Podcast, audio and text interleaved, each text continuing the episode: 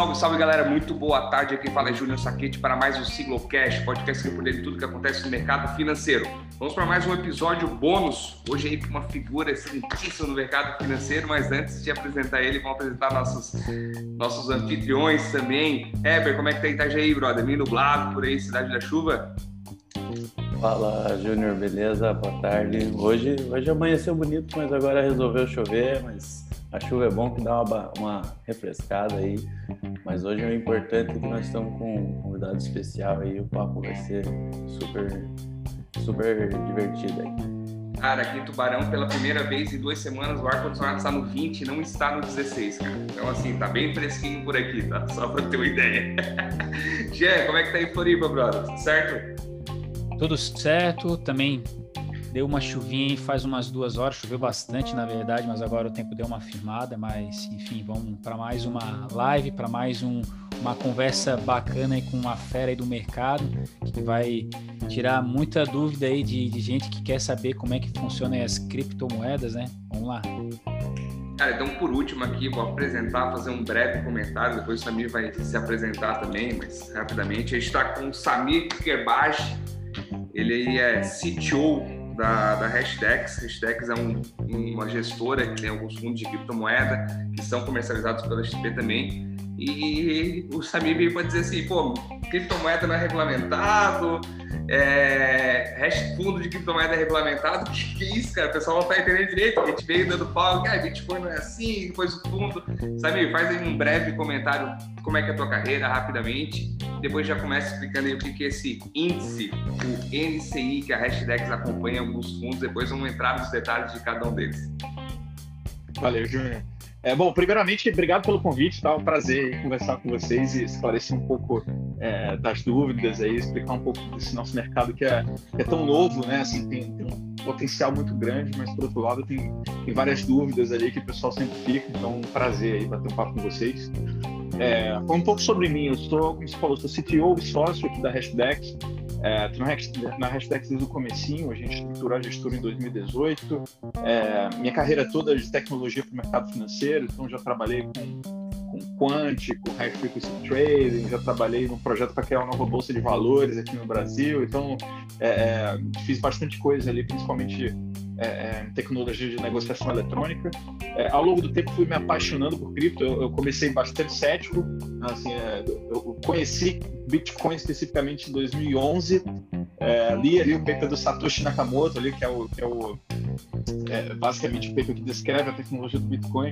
É, eu, como um bom engenheiro de computação, achei genial o negócio, mas fiquei pensando, não, o mercado financeiro nunca vai adotar isso. É, é dinheiro de nerd, esse negócio nunca vai pegar.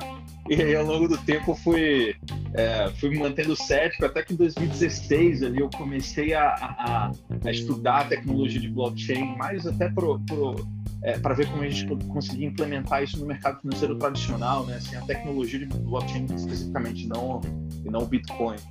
É, e aí fui conhecendo melhor por dentro e aí fui, fui me apaixonando e vendo que, que assim, foi um, movimento sem volta, né? É, até que eu tive a, a, honra ali de conhecer o Marcelo, é, que é o fundador aqui da Hashdex e bem no comecinho eu entrei na Hashdex e, e, é isso, hoje eu faço parte do, do comitê de gestão da empresa, eu trabalho bastante com produtos, desenvolvimento de tecnologia, educação, então sei um pouquinho da minha história aí. Pô, essa, essa construção da, da ATS Brasil, né? Que é uma nova bolsa de ações, depois no final vai. A gente sempre gosta de curiosidade, essa, cara, vou te confessar que eu não sabia nem que existia, tá? Mas depois tu vai dar esse, esse feedback. Eu tava, eu tava, tava reparando aqui a questão do, do NCI, é, é o índice que vocês utilizam para parte dos fundos da Hashdex. Tem alguns fundos que são comercializados conosco, o Discovery, um pouco mais conservador, o Explorer, meio termo o Voyager, é Voyager que se fala? Voyager. Voyager também, 100% aí, aí no fundo. E tem um novo que entrou essa semana, faz alguns um tempo na, na, na XP, que é o 100% full Bitcoin full, ali. Né? O full. E tem um que depois vai ficar por último, que é aquele do ouro, cara. Aquele do ouro ele não está disponível pra gente ainda, pode ser que futuramente entre, que a gente faça um apelo, peça aí pra jogar esse, esse podcast pra XP. Se é uma galera que quer comercializar, quer bater fundo. Então, assim... Você... Júnior, já visse a, já, já visse a camiseta do, do Sami? Olha só. Será? Compradaço. Já, já dá para entender o nível, né? Dá para saber em qual dos três que ele está aplicando, né? É. Para quem vai nos ouvir e, e né, e, e, enfim, não vai assistir o vídeo, enfim, porque a gente também está gravando para justamente colocar no YouTube, né? Camiseta do, do Samita Involve We Trust, né? Na Vol acreditamos. Cara, em cima dele daqui, na siglo comercializamos, tá? Só para deixar claro aqui É. em cima. É, foi tudo meio programado, a ordem de entrada de cada um de vocês para ficar mais ou menos desse, desse patamar. Ô, Samir, explica um pouquinho para nós o que é esse Nasdaq Crypto Index. Hoje ele tem um valor de mercado de 1,4 trilhões de dólares, mais ou menos, e vai ser comercializado, já foi comercializado na Nasdaq, já está rodando esse ETF. Como é que funciona? É só um ETF criado para acompanhar esse índice? Ele, eu vi que ele tem uma composição, claro, pô, Bitcoin é que todo mundo conhece, que o pessoal, um uns meses, um mês atrás a gente fez aí no começo mesmo uma live com o Lorenzo também sobre Bitcoin, uma parte mais técnica do que Bitcoin, criptomoedas, explicou que tinha Ethereum várias outras criptomoedas. Mas o que, que foi o índice, como é que surgiu, como é que a Hashtags aí criou essa ideia de pegar esse índice, começar a utilizar nos fundos? Dá um briefing para nós aí como é que funciona essa parte. Legal, claro. É, então, o, o, Nasdaq Crypto Index foi foi um, índice lançado recentemente pela Nasdaq. Tá? É, ele foi construído com base é, no índice da Hashdex, no Hashdex Digital Assets Index. Certo? E os nossos fundos fizeram uma, uma transição, né, uma migração ali para seguir os fundos da Nasdaq, é, justamente para dar mais um nível ali de segurança para os investidores, é, de que tem um administrador independente que está calculando e que está rebalanceando o índice né, e cuidando da, da metodologia. Tá? É, e, como te falei, o índice da Nasdaq, né, o Hashtag Digital Assets Index, foi criado pela gente em 2018. É, a Hashtag ela existe para fazer uma ponte entre o mercado financeiro tradicional e esse mundo novo de cripto. Tá? E aí, nessa ponte, conseguir fornecer um acesso que seja simples, seguro e regulado para qualquer pessoa, né? assim, desde o pequeno investidor de varejo, ali, a partir de 500 reais, até o grande investidor institucional, o fundo de pensão, o family office, né? o, e, e os gestores ali multimercado. É, todos eles têm uma vão, através da hashtag, uma forma simples, segura e regulada de acessar esse mercado de cripto. E aí, a, a, quando a gente criou é, a hashtag, a gente tinha aquela opção, como vai ser essa exposição, né? O que, a gente vai fazer? E aí o que a gente decidiu, assim, como a gente acredita muito nesse mercado, é, a gente decidiu criar uma metodologia que pudesse representar a evolução desse mercado e que ela fosse dinâmica, né? Que, que o índice ele crescesse, ele se desenvolvesse à medida que o mercado vai se desenvolvendo. Então, ao invés de ir para um índice que é só Bitcoin, ao invés de ser um produto que é só Bitcoin ou um produto que tem uma gestão ativa, né? Que a gente acha que ainda é muito cedo, o mercado ainda está amadurecendo, o mercado de cripto ainda tem muita coisa nova, assim, não tem, não tem teoria de valuation ainda, alguém ainda vai ganhar um Nobel por, por conseguir uma teoria de valuation para cripto, mas ainda não existe. É, então a gente decidiu criar essa metodologia, uma metodologia muito sólida, que ela consegue filtrar realmente os ativos né, que têm o maior valor de mercado, é, que tem uma liquidez muito alta, que estão negociados em ambientes que são regulados, né, que tem solução de custódia também é, que consegue ser regulada e consegue ser institucional, né, consegue oferecer acesso seguro para todo mundo. Então esse é o grande diferencial é, desse índice. Ele, ele consegue filtrar um universo de hoje tem mais de 5 mil criptoativos, né, a maioria deles é, não tem valor, né? São experimentos, alguns são golpes, né? Tem, tem muita coisa nesse mercado, então ele consegue filtrar esses, esses mais de 5 mil criptoativos a cerca de, de 50, 60 ativos que são elegíveis, e aí dentro dele é, os ativos que têm alto valor de mercado e liquidez. Tá? Então é, é, um filtro que realmente assim, é um produto que consegue filtrar bastante e ele tem um rebalanceamento trimestral. Então a cada três meses a Nasdaq, agora no caso que é administradora desse índice, ela faz um processo de reavaliação do mercado e aí novos ativos podem entrar ou sair de acordo com a dinâmica do mercado. Então, o legal disso é que é, é, a gente acredita que o mercado de cripto está só no começo, né? Que, que, a gente provavelmente vai ter é, ali vários ativos, né? Assim como hoje na bolsa é, aqui no Brasil a gente tem dezenas de empresas, lá nos Estados Unidos a gente tem centenas ou milhares de empresas que são gigantes e trazem muito valor para a sociedade. A gente acredita que isso vai acontecer com os criptoativos também. E esse índice, o NCI, vai estar pronto para evoluir naturalmente. Então, é, é, se ao longo do tempo né, a gente tiver mais criptoativos com valor de mercado relevante com participação relevante no mercado, né, agregando valor para a sociedade, eles vão naturalmente entrar no índice, é um índice dinâmico, Tá? É, e se por outro lado o Bitcoin sobressair é, e for realmente o maior de todos, ele vai continuar sendo refletido no peso do índice. Tá? Então é uma metodologia dinâmica que a gente acredita que é a melhor forma para você ter essa exposição no longo prazo, tá? pensando em horizontes longos. Então, é basicamente esse aí um pouquinho da, é, da metodologia do índice. Então, ele é como se fosse um Ibovespa de criptoativos, tá? Ele, é, a metodologia, até se você olhar, é, é até similar em alguns aspectos. Tá? Então, à medida que o mercado brasileiro se desenvolve e tem mais empresas listadas de valor mercado relevante, o, o número de ativos no índice Bovespa vai aumentando. Né? Se, se, o mercado brasileiro também vai mal e vai se consolidando em poucas grandes empresas, o índice Bovespa vai reduzindo o número de ativos. Mesma coisa, então o NCI é como se fosse o Ibovespa ali do, dos criptoativos. E aí, em cima esse... desse índice. Desculpa, pode falar. Esse rebalanceamento é vocês que fazem aí pela Hashdex ou, ou hoje é a Nasdaq ou é automático uma fórmula elegível, não elegível? Boa pergunta. É, esse, esse rebalanceamento ele é documentado num, num, documento de metodologia do índice, tá? Então ele é sistemático e ele é bem claro, não tem, não tem subjetividade, né? são critérios bem objetivos e transparentes. É, até janeiro era a Hashdex que fazia todo esse processo de rebalanceamento e aqui era tudo automatizado. E a gente fazia isso no índice HDAI, né, no Hashdex Digital Assets Index. Depois do lançamento da Nasdaq, né, e agora com o índice MCI, todo esse cálculo, todo esse rebalanceamento é feito exclusivamente pela Nasdaq. Então o investidor é, tem mais esse nível de tranquilidade, ele sabe que, que existe uma independência entre o gestor e o administrador do índice. Né? Então esse, esse, esse trabalho hoje é 100% feito pela Nasdaq. Ô Samir, olha só, é, queria puxar uma pergunta aqui para ti e até aproveitar essa tua introdução que tu fez, né? Que, poxa, eu era cético com, com Bitcoin, né? Não acreditava tal. E aí tu começou agora a é, falar um pouco da, da evolução que o Bitcoin está tendo no mercado financeiro. E aí eu queria, bom, enfim, se tu puder dar algum tipo de spoiler em relação ao teu pensamento, né, quais seriam os próximos passos da evolução, não só do Bitcoin, das criptomoedas, o que, que elas podem trazer de benefício para a sociedade?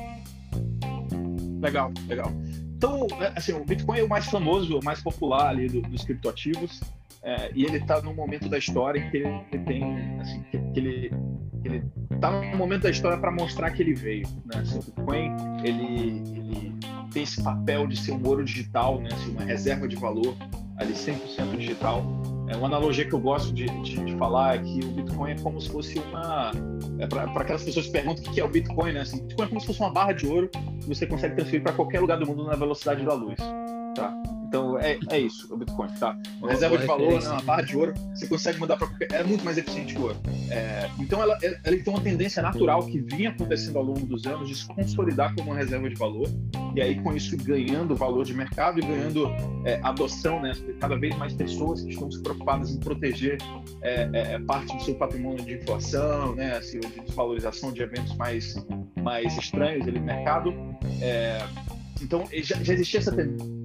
A gente achava, se você perguntasse ali em 2019, é, eu provavelmente falaria que, olha, isso não decidir longo prazo, isso deve acontecer no horizonte 10, 20 anos, assim, com, com a internet. Aí veio o Covid, né, assim, deu aquela aquela crise balançou tudo, mudou todos os paradigmas, agora tá, assim, é, tá todo mundo remoto, né? A gente está fazendo esse podcast remoto, se não fosse o Covid, provavelmente a gente estaria é, juntos ali numa sala conversando. É, então ele mudou completamente a sociedade, né? A transformação digital trouxe isso. E além da transformação digital, né, das pessoas se acostumarem a ter a maior parte da sua vida é, é, digital na internet, que já vinha acontecendo, mas acelerou bastante, é, teve esse cenário macro dos, dos, bancos centrais dos países desenvolvidos, especialmente os Estados Unidos, imprimindo uma quantidade recorde de dinheiro. E aí, quando eles fazem isso, né, para evitar os efeitos negativos é, do lockdown, da pandemia né, e da redução da atividade econômica, eles acabam criando um risco é, de um potencial de inflação futuro nos Estados Unidos, né, que pode depreciar o valor do dólar. E aí os investidores naturalmente começaram a pensar, caramba, eu preciso me proteger de um, potencial cenário desse. E começaram a olhar as opções que eles tinham na mesa. E eram poucas, né? Assim, a gente está vendo o mercado de ações, por exemplo, nos Estados Unidos está crescendo bastante. As pessoas estão usando aquilo é, como alternativa a ter ativos rendendo juros negativos, né? Hoje tem trilhões é, de dólares é, em títulos públicos que tem os juros negativos. Né? Assim, que é reserva de valor melhor que essa de você pagar o governo para ficar com seu dinheiro. Né? Basicamente isso que você faz quando você coloca seu dinheiro no título público que tem um, um juros real negativo. E que ironia, isso aconteceu até no Brasil. Né? Até no Brasil agora a gente tem é, títulos é, públicos né? assim, que estão dando uma taxa é, é, taxa real negativa, né? O Brasil, país do, dos rentistas, né? O país dos juros altos, agora está com juros negativos. Então esse movimento trouxe para o mundo inteiro e o mundo inteiro preocupado de como nos proteger, né? Aí alguns é, investidores começaram a ver o valor do Bitcoin nisso, né? E começaram a ver o Bitcoin como uma alternativa, uma das proteções. E como o Bitcoin ainda é muito pequeno, o potencial de valorização é tão alto, caso esse cenário né, de proteção se materialize, um cenário que o ouro é, é teria uma performance boa, o Bitcoin, por ser muito pequeno ainda, ele pode, ele pode se valorizar ordens de grandeza a mais do que o ouro valorizaria. Porque além do, do obviamente, do beta ali com ouro, ele vai ter uma expansão do mercado, né? o crescimento na adoção. E o Bitcoin é extremamente escasso, né? assim, tem característica de ser, de ser escasso, né? como eu falei, esse, esse ouro digital. Então, é, é, alguns investidores começaram a ver isso. O primeiro deles, ano passado, foi o Paul Tudor Jones, né, que é um dos, dos, grandes investidores ali é, do, do, século XX. É, e ele escreveu uma carta para os é, cotistas dele, né, que a partir dali ia começar a fazer investimento em Bitcoin, obviamente investimentos pequenos, é, com o objetivo de ser uma proteção, né, então ele estava fazendo alocação em ouro e um pouquinho em Bitcoin, e a partir dali outros investidores começaram a entender, começaram a estudar e começaram a ver esse potencial, culminando até agora, assim, recentemente com o anúncio da Tesla, né, que ia colocar parte do caixa dela. Então agora a gente tem essa tendência nos Estados Unidos de realmente essas as empresas colocando caixa em Bitcoin, né? Que é um negócio que seria completamente é, absurdo se a gente falasse isso em 2019, né? Então, cara, era, é... era isso que eu te, era isso que eu ia te perguntar. Quando eu te conheci através de outro podcast também, tava comentando ali que tava começando a entrar em até falar do Luiz Subeg, comentou sobre Bitcoin, a gente foi falando sobre isso. E agora 15 dias eu perguntava a ti, cara, qual a tua opinião sobre essa entrada do Elon Musk ali?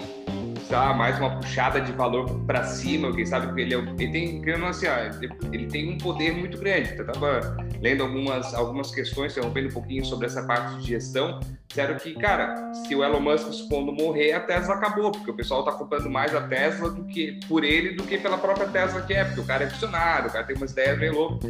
Será que essa entrada dele no Bitcoin foi uma coisa para, tipo, ó, vou entrar para tocar essa moeda lá para cima mesmo, ou realmente ele ele, eu acho que ele viu, ele viu o valor tecnológico, a, a, ideia do Bitcoin, a ideia é muito boa. A ideia em si, a ideia do blockchain, a ideia do Bitcoin, a ideia do, o Satoshi Nakamoto lá, que eu não sei, cara, pode ter sido qualquer pessoa, pode ser até vocês da Hashtags, que é o fundo aí que, que, que comercializa. Quem disse que não, né? Cara, Será que o Sami é o Satoshi? Cara... A gente tem mais uma camisa da Hashtags também agora que tem escrito I am Satoshi. Né? Ah. pessoal também. É, cara, que assim, ó, pô, o primeiro, o primeiro, primeiro fundo aí que começou a trabalhar com criptomoeda, ninguém quer se identificar, tem um S ali de Samir. Cara, se teu nome fosse com N, eu te. Ah, fudeu, era tu mesmo, certeza. Mas o que, que tu acha aí da Tesla, do Elon Musk, nessa parte aí? Que tu começou a introduzir, é, então, só terminando a parte da. Legal. Então, Primeiro, assim, contexto macro, assim, empresas investindo é, em Bitcoin. A princípio parece um negócio absurdo, assim, um negócio bizarro. Assim, quando você pega a caixa de uma empresa e coloca num ativo é, que tem esse nível de volatilidade, né, um ativo que, que tem muita atividade especulativa. E isso está acontecendo nos Estados Unidos porque as opções que eles têm é, são pequenas. Né? O que, que, que, a gente faz aqui no Brasil quando a gente quer se proteger é, contra a desvalorização do real? Né? Assim, o que, que uma empresa, a tesouraria de uma empresa faz aqui no Brasil? Ela compra basicamente dólar né? assim, quando quer proteger contra a desvalorização real. Que que, qual opção que o americano tem? Né? Assim, são poucas tá, as opções que eles têm. É, e a maioria delas envolveria um comprometimento de caixa grande. Tá? Então, o Bitcoin surge, por ter essa volatilidade alta, ele surge como uma proteção barata, ele é como se fosse uma opção bem fora do dinheiro ali. Então ele coloca um pouquinho de, de caixa, do caixa da empresa é, em Bitcoin e ele pode se beneficiar bastante num cenário de inflação, tá? Então isso tem acontecido, o Michael Saylor lá, que é o CEO da, da MicroStrategy, foi o primeiro a fazer isso publicamente. Depois ele fez um playbook, né, assim, justamente ensinando empresas que queiram colocar parte do seu caixa em Bitcoin, o que, que elas devem fazer é, e segundo ele, agora assim, ele tem falado com dezenas ou centenas de CFOs é, de empresas listadas americanas. Tá? Então, eu acho que é uma tendência que, que começou ano passado e que deve aumentar ao longo do tempo. Né? A gente tem cada vez mais empresas utilizando realmente é, é, fazendo uma alocação estratégica pequena em Bitcoin para proteção. Tem outras empresas, por exemplo, como o PayPal e a Square, que de fato vão usar o Bitcoin né, como uma ferramenta de pagamentos né, para seus usuários. Então tem esse case também né, de você comprar Bitcoin agora que está barato, porque ele vai fazer parte, vai ser basicamente um insumo da operação da sua empresa, né? Então, eu acho que é uma tendência que, que deve se consolidar nos próximos anos. Agora, quanto, quanto ao Elon Musk especificamente, ele é um personagem muito controverso, né? Eu particularmente não concordo com, com, com, com, tudo que ele faz e principalmente a forma que ele faz. É, então, assim, acho que, que apesar de ser muito controverso, ele é um gênio, né? Então isso, isso é uma coisa que, que a gente não consegue disputar, assim, a genialidade dele. E talvez uma das coisas que ele conseguiu enxergar é que qual vai ser a moeda que vai, que vai operar em Marte. Não, certamente não vai ser o dólar, né? Não vai ser o papel moeda, você não vai levar papel moeda para Marte. Então, é, é, eu acho que nesse ponto ele pode ser visionário. Eu não tinha pensado nisso, cara. Olha, nem, nem eu. E, e, pior que faz sentido, cara. Isso que ele tá falando, né? Cara, faz todo sentido. É, bom, assim, ó, vamos criar. Se a gente for conversar sobre ele aqui, parece uma conversa de gente retardada, assim, né? Então, sei lá. É. Tomaram, tomaram algum chá de cogumelo e começaram a falar as ideias dele, né? Exatamente. Mas, cara, ele, quer, ele quer povoar Marte. Ele quer povoar Marte. Pô, ele vai ser, o, vai ser a primeira pessoa nisso. Quem vai levar? Tá certo, levar dólar não, levar Bitcoin. Exatamente. E se ele não criar, e se ele não criar uma cripto dele mesmo para levar para lá, né? Exatamente. É bem mais leve com a barra de ouro que, que papel moeda. Sim, não precisa levar nada, não precisa fazer nada sem. Então, assim, eu tava, eu tava vendo aqui, até falei da parte de curiosidades e a gente dá uma entrada aqui, dá uma descontraída um pouco. Não sei se vocês. Hoje, os computadores normais aí que mineram Bitcoin, a gente der viu que antigamente minerava computador normal, hoje em dia são super computadores para minerar, acho que ninguém mais consegue minerar em casa com computador normal, tem que ser mais ou menos computadores mais. Tem até uma empresa com ações na, na Bolsa Americana que só minera criptomoeda, né? Para ter uma ideia, então, essa é uma pergunta bem básica, eu acho que essa também não vai conseguir responder, porque eu também descobri agora computador que, que mandava os hashes que se fala para os cálculos por segundo lá, na época de Apollo 11, quando pousou na Lua, quanto tempo ele demoraria para minerar um Bitcoin? Caramba! É, acho que provavelmente, eu diria talvez centenas ou milhares de anos, eu não sei. Cara, um bilhão de vezes maior do que a idade do universo para minerar um Bitcoin. Tipo, a idade do universo nem, nem sei qual que é agora, assim. O site gente mandou assim, mas, cara, deve ser milhares de anos, assim. Olha, olha, e, e pô, na época o computador do Apollo era uma, uma, uma, uma revolução da época, e hoje, realmente, como a tecnologia passa para trás e, e, o pessoal está mudando bastante. Mas, assim, é, Samir, uma pergunta, estava acompanhando aqui isso... Mas, mas, nesse, nesse, nesse ponto que você falou, eu acho que isso é um aspecto muito importante para a gente entender sobre tecnologia. Assim, é, a tecnologia ela evolui de forma exponencial. Com certeza, naque, naquela época, o computador da Apollo 11 era a coisa mais avançada que existia na humanidade e as pessoas achavam que em 10 ou 20 anos existia alguma coisa marginalmente melhor do que aquilo. Né? Assim, não, não, ninguém ia imaginar que a gente ia estar com o celular, né? Assim, o celular na nossa mão ia ter uma capacidade de processamento talvez milhares de vezes do que o computador da Apollo. Né? É, e isso aconteceu com, com os microcomputadores na década de 80, aconteceu com os computadores é, é, desculpa, os computadores na década de 80, aconteceu com a internet nos anos 90, aconteceu com os smartphones nos anos 2000 e está acontecendo agora com cripto. Tá? Então, assim, tecnologia nova, ninguém entende, é um negócio para poucos nerds ali, é, que ao longo do tempo isso entra na nossa vida e a gente nem sabe que está usando. Assim, então, hoje a gente usa a internet, a gente está falando aqui via, via Zoom ao vivo, a gente pode estar em qualquer lugar do mundo em tempo real sem exatamente saber como funciona é, é, esse protocolo que a gente está falando por trás. Né? É, isso há, há, alguns anos atrás, há 10 anos atrás, era coisa de nerd. Entendeu? Só quem usava era aqueles early adopters. Hoje está na mão de todo mundo. Então, cripto vai ser a mesma coisa. Daqui a 10 anos a gente vai estar usando cripto na nossa vida sem nem saber que é cripto. Entendeu? Eu estou fazendo um pagamento aqui, estou no meu celular fazendo um pagamento interessa, meu, meu imóvel vai estar registrado como um ativo emitido no blockchain. É, Para mim, a diferença é que ao invés de ir lá fisicamente no cartório, ter que assinar um papel e fazer toda aquela burocracia, pagar uma fortuna em, em, taxa de cartório, eu vou simplesmente abrir meu app e fazer uma transferência quando eu preciso fazer uma transferência no imóvel, tá? Então, a tecnologia ela vai mudar nossas vidas sem a gente nem perceber. A gente vê, a gente está aqui é, no Zoom, remoto, né? Assim, nossa vida completamente e o, mais, e o mais louco é pensar que nessa, se a gente for considerar a tecnologia como um todo, né? A gente vai considerar o gráfico exponencial dessa, dessa, desse avanço da tecnologia, nós já estamos na parte que a curva está quase vertical, né? Então, pô, agora daqui em pouco, em muito pouco tempo, o negócio vai mudando muito rápido e não tem nem como imaginar como que a gente vai estar daqui 10 anos, porque a nossa curva já está vertical, né? Exatamente. Samir, um pouco antes de entrar, terminando esse assunto, a gente está na parte de fundos aqui para tirar um pouco de dúvida o que, que é o fundo, como é que não é, que até porque a gente está realmente está tá, tá fazendo parte da carteira dos nossos clientes, a parte de criptomoeda, a gente está realmente colocando o fundo na carteira, está performando legal, é o fundo que a gente coloca mais como profissão, a gente vai entrar nesse detalhe. Mas falando de tecnologia, esse assunto surgiu esse final de semana com meu pai, que, pô, é meu maior espectador, ele vai ver essa live logo em seguida que a gente postar, ele vai estar tá lá no, já no, no YouTube já vendo. E eu perguntei pra ele, ele tem 63 anos, 60, parece 60, 63, 63, ou 4, alguma coisa assim. Aí, eu disse, tu lembra na época, cara, tu era novo e contando que tinha lá um carro, o ar-condicionado, assim, tu imaginou que tu ia estar no celular, que vendo um vídeo, ligando para alguém. Ele disse, cara, eu nunca imaginei. E assim, não passava, porque assim, a gente, a gente nasceu com isso, querido. A gente, pô, na década de 80, 90, a gente pegou já um pouco mais de tecnologia. Na época dele, cara, nem TV tinha.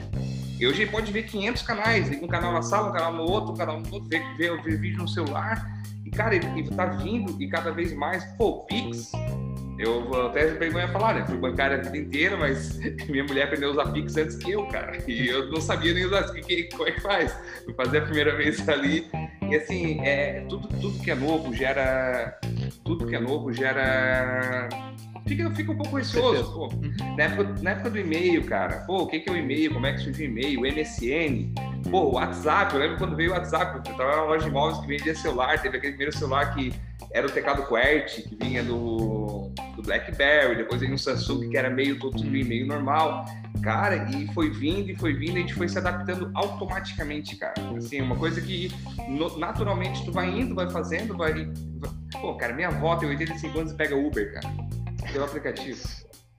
Então, assim, cara, pô, ela mais do que ninguém, ela, eu acho que viu energia elétrica surgir, não, tô brincando. Mas, ela entrou nessa parte. Então, acho que, assim, como tu comentou, é, a cripto ela vai, vai chegar um momento que ela vai começar a entrar, a gente vai começar a pagar as coisas. Pô, essa ideia tu, tu comentou sobre cartório, claro, vai vir aquele impasse, os cartórios perder valor e tudo mais, essa questão, vai vir muito, muita questão de valor, de de perder mercado, que nem a coisa do carro elétrico, petróleo, então tem toda essa questão.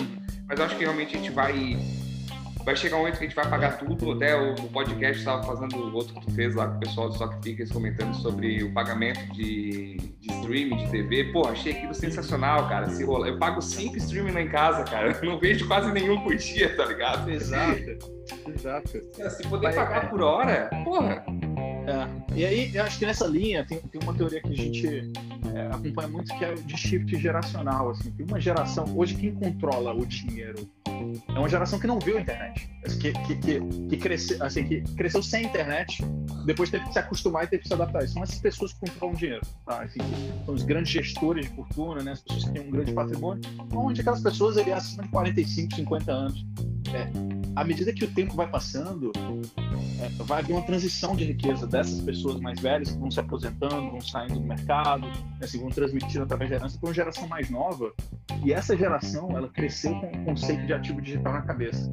Então, quando você vê as crianças hoje, o joguinho das crianças, olha lá o, o joguinho do seu, do seu sobrinho ali, ou do seu filho e tal. Ele está jogando um jogo que está cheio de ativo digital. O dinheiro todo lá é digital é sempre na moedinha que você vai ter que comprar e vai ter que usar dentro do app. A arma, a armadura, né, assim, a roupa, é tudo ativo digital que você consegue trocar, que você vai comercializar. Tem é uma mensagem subliminar, né, Samir? É uma mensagem já subliminar, né, aqui isso é, é, cultura, assim, é hábito, né? As pessoas vão crescer acostumadas com, com, ativos digitais e acostumadas com esse conceito de que dinheiro pode ser digital, né? Uma coisa digital pode ter valor, que é uma coisa que a geração anterior não está associando diretamente. Você está me dizendo que, que essa, esse, esse, pedaço de informação, que esse negócio Bitcoin é uma moeda que pode valer mais do que uma barra de ouro, É, é assim, mas, mas pô, não existe, não tem nada que eu possa tocar, não tem lastro, né? Então, é, é, essas coisas vão mudando, né? E a sociedade vai mudando e a geração mais nova vai estar pronta para utilizar e desenvolver ainda mais essa tecnologia. Então, à medida que o tempo passa, vai ficando só cada vez mais fácil né, as pessoas adotarem. E às vezes a gente até, pô, eu fico pensando que talvez as criptos não tenham evoluído a um ponto mais extremo do que já está agora, porque justamente falta uma adaptabilidade da nossa parte, né? Pô, eu acho que a Hashdex aí trouxe para o Brasil a, a, a, vantagem de você conseguir investir em qualquer criptomoeda via mercado formal, né? Até então, pô, fazia parte do nosso discurso como assessor de investimento, falou assim, cara, você não pode fazer um uma TED do seu CPF para um CNPJ qualquer e você vai ter que ficar esperando ele te devolver aquele dinheiro, vai dar boa vontade dele, vai dar boa índole ou não, né? Então, eu acho que assim, talvez o, o governo nos trave, mas talvez por uma boa questão, né? Mas eu acho que assim, a hashtag hoje trouxe para o mercado formal e, e agora mais nunca faz muito sentido a gente falar disso, porque hoje a gente tem meios formais de investir nisso, né? Eu acho que isso é, é o principal, eu acho que é o principal sim, é, inovação que a hashtag trouxe para o nosso mercado financeiro. Cara, hoje não tem ninguém que a gente vá conversar ou fazer uma reunião que não pergunte assim, cara, e a tal da criptomoeda? Eles perguntam, parece que meio com medo, sabe? Tipo assim, tô falando de tráfego de alguma coisa, coisa legal. Eles olham é tipo assim, ó, e a criptomoeda? Bem baixinho, cara. Pô, cara, e o que que tá acontecendo? Que vem noticiário, vem batendo 300 mil, 300 e poucos mil, e Elon Musk, assim, realmente essa, faz sentido essa, essa ideia que vocês comentam. Vocês têm essa tese do pessoal mais velho, realmente a gente conhece, a maior parte dos nossos clientes também são pessoas mais velhas, acho que é o ponto que vai inovando um pouco mais. Aí. Agora, assim, como a gente gosta também, a gente gosta muito de aposta aqui, tá? A gente vive de aposta, todo, todo, todo fechamento tem um bolão que a gente rola de Bovespa. Até o momento a gente provou que o mercado é bem volátil, que quase ninguém acertou, já acertou três vezes ali, mas o resto está só batendo atrás. Quanto tempo tu acha que vai dar essa virada de Bitcoin a gente não vai perceber? Sim, tempo. Eu, cara, eu chuto uns 30 anos, tá? Então é muito, é muito difícil, cara, de falar em 2019. Se você fizesse essa pergunta, eu falaria é, ia ser 20 ou 30 anos. Depois de 2020, eu já tô com a ideia que, pô, talvez seja 10, 15. Tá? Então, e, ano que vem eu não sei o que mais, o que mais o, destino no, no, no, nos reserva, né? Então, assim, acho que tá cada vez mais fácil. Assim, se você perguntar, cara, como é que foi criar hashtags em 2018? Assim, todo mundo achava que eu era maluco, entendeu? Eu conversava com meus familiares, meus amigos, cara, você tá maluco, vai trabalhar com criptomoeda, você não quer você tá maluco, né? Assim, hoje, cara, já, já, não sou mais tão maluco assim, né? Então acho que espero que ao longo dos anos eu fique cada vez menos maluco, né? No, no, pelo menos no, nos olhos dos outros, né? Para mim eu continuo um malucão, mas é, eu, eu, acho, cara, eu acho que, como a gente estava falando antes, a tecnologia ela evolui de uma forma exponencial, tá? Então, cada vez fica mais fácil você inovar e construir mais tecnologia, porque você está se, se, apoiando no ombro de gigantes, né? Você, você, a, o Bitcoin só foi possível por causa da internet. Né? O Ethereum, que é o segundo maior criptoativo, só foi possível por causa do Bitcoin. DeFi, que é uma outra área fascinante de, de, de cripto que está surgindo agora, só foi possível por causa do Ethereum. Então, cada vez vai ficando mais fácil você compor soluções é, e, e, e, avançando, tá? Então, a gente tem uma tendência, né? A gente, ser humano, tem uma tendência de pensar que o futuro vai ser linearmente melhor, né? Assim, que vem vai ser ligeiramente diferente desse ano. É, mas a tecnologia faz com que as coisas sejam exponencialmente diferentes. Né? Cada ano as coisas evoluem muito rápido. Então é muito difícil prever quanto que uma tecnologia vai, vai, vai é, quanto tempo uma tecnologia vai, vai se desenvolver. Né? Então que eu, que eu, que eu, chutaria, eu chutaria 15, 10 a 15 anos, mas assim, já estou assumindo que eu posso estar errado pode ser muito mais rápido que isso. Beleza, quando trocar isso daí, a gente vai fazer um podcast para informar, tá? Tá anotado aqui. Eu planilho é tudo, tá? Tudo quando é aposta, tudo planilhado e o que tá no nuvem a gente não perde, tá, daqui, cara? Daqui a 10 anos, daqui a 10 anos você me cobra, né? ô, ô, Samir, até aproveitando que você falou do DeFi aí, né? Se tu puder explicar um pouquinho pro pessoal o que, que é isso, que eu, eu, eu li esses dias, fiz uma leitura de uma matéria sobre se tu puderes falar um pouquinho pro, pro pessoal que está nos ouvindo e também vai nos assistir, eu acho que é um negócio bem interessante, né? Uhum. Tá, com certeza.